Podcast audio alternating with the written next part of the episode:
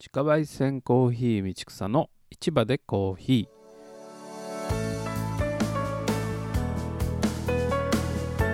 ー。いらっしゃいませ。自家焙煎コーヒー道草のマスター知念正作です。この番組は沖縄の本部町にある小さな公設市場本部町営市場の喫茶店。自家焙煎コーヒー道草から日々の話題やコーヒーについてのおしゃべりをする喫茶店のカウンター席的な番組です。本日の話題は本部町は国内コーヒー栽培発祥の地についてです。はい改めましてこんにちは。知念正作です、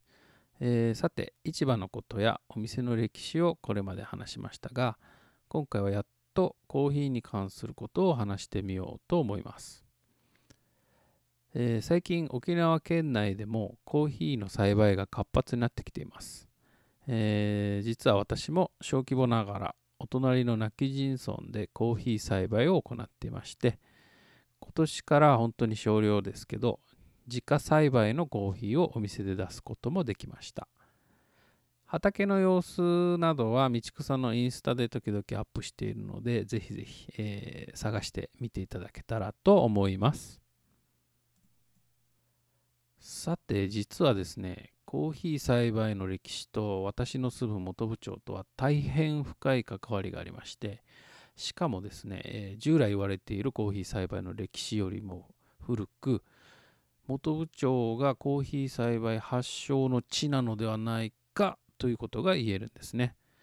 えーま、言い換えると日本のコーヒー栽培発祥の地が本部町であるとまで言えるのではないかと考えています。沖縄のコーヒーの歴史を調べると1920年に親川人吉というんですかねという人物がブラジルから持ち帰ったコーヒーを名護で栽培していたという話が出てくるんですけれども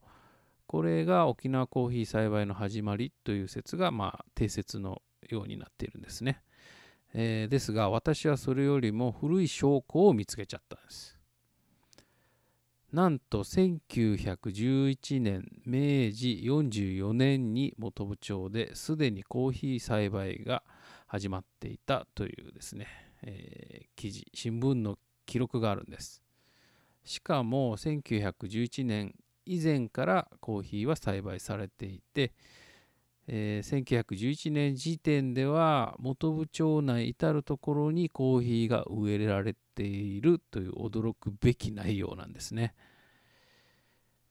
これは当時発行されていた沖縄毎日新聞の明治44年9月4日付の記事で能楽師の宮城哲夫という人が書いた記事なので、えー、それをかいつまんで紹介しようと思います。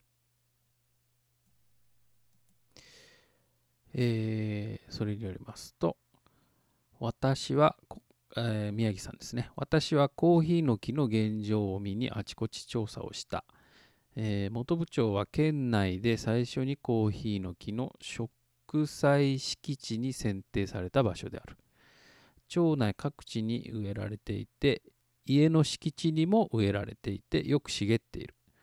えー、国頭郡農業試験場にも30本程度生えているが、えー、手入れがされていない。泣き人村にも各地に植えられている。五ヶ山には大規模に植えているところもあったが、風にやられて枯れかかっている。えー、これは暴風林がなかったためであろう。えー、名護村にはあざ名護に植えられている。羽地村あざ川上の開墾地には2、3本大きな木が生えていて、この木から落ちた実が自然に発芽してたくさんの苗木になっている。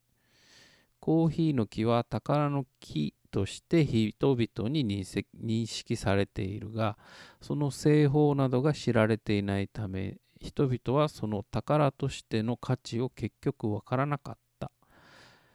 えー、収穫や製法の方法を人々にもっと知らしめないといけないというような内容です。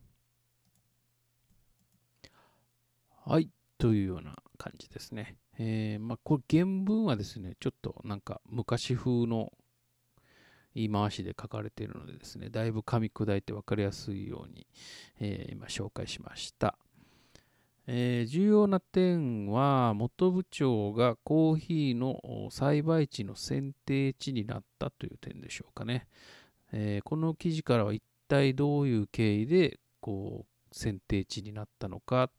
どういう機関がですね、えー、関わっていたのか、県なのか、国なのかとかですね、農業試験場がとかってですね、そういうことがこの記事からはわからないので、えー、調べないといけないんですけれども、とにかくこの記事の書かれた1911年以前からですね、コーヒーの栽培が行われていたということがわかります。えー、この1911年の時点で元部名護羽地というですねこう一帯にコーヒーの木はもうすでに広がっているわけですからおそらく1900年頃まで遡ってそのコーヒーがもうすでに植えられていたということが推測できるんじゃないでしょうか。何かですね、これはもう少し資料を探すと出てくるんじゃないかなと思います。面白いのはですね、えー、当時の人々がコーヒーは宝の宝の木だと言いながらですね、その製法などを、まあ、製法っていうのは、あの実を収穫したら、その果肉を剥いで、で、ちょっとこう水で洗って、ぬめりを取って、それをそのまんまこう天日で乾燥させたりですね。で、乾燥させたら今度は乾燥したその周りの殻をですね、脱穀して、中から取り出したこのコーヒーの実自体をですね、今度は焙煎しないといけないんですね。で、その焙煎してやっとコーヒーになるんですけどその一連のですね工程をあまり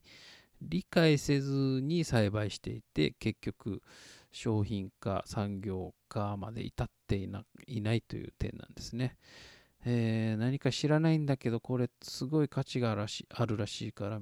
植えてみようって言ってですねこう広まってしまったっていう感じになってますね。この時にですねしっかりと一連のこの工程がですね、焙煎まできっちりできるっていうですね、製法が広まっていたら、もしかしたら沖縄はコーヒーの産地としてですね、世界に知られていたかもしれないんじゃないでしょうか。はい。というわけで、えー、元部長が沖縄のコーヒー栽培の歴史の中でもとりわけ古くですね、関わりのある関わりの深い場所であるというのが分かっていただけたかと思います。元部長が日本のコーヒー栽培の発祥の地であるとまで言っていいのかな？どうでしょう？もう少し調べて何か分かったらまたこちらでおしゃべりしたいと思います。それではそろそろお時間です。えー、感想や質問など、道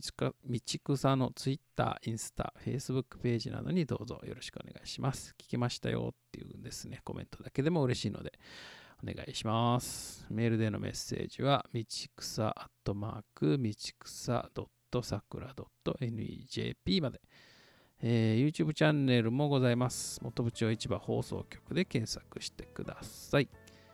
この番組は Spotify、Google Podcast、Anchor などから聞くことができます。ではまた次回お楽しみに。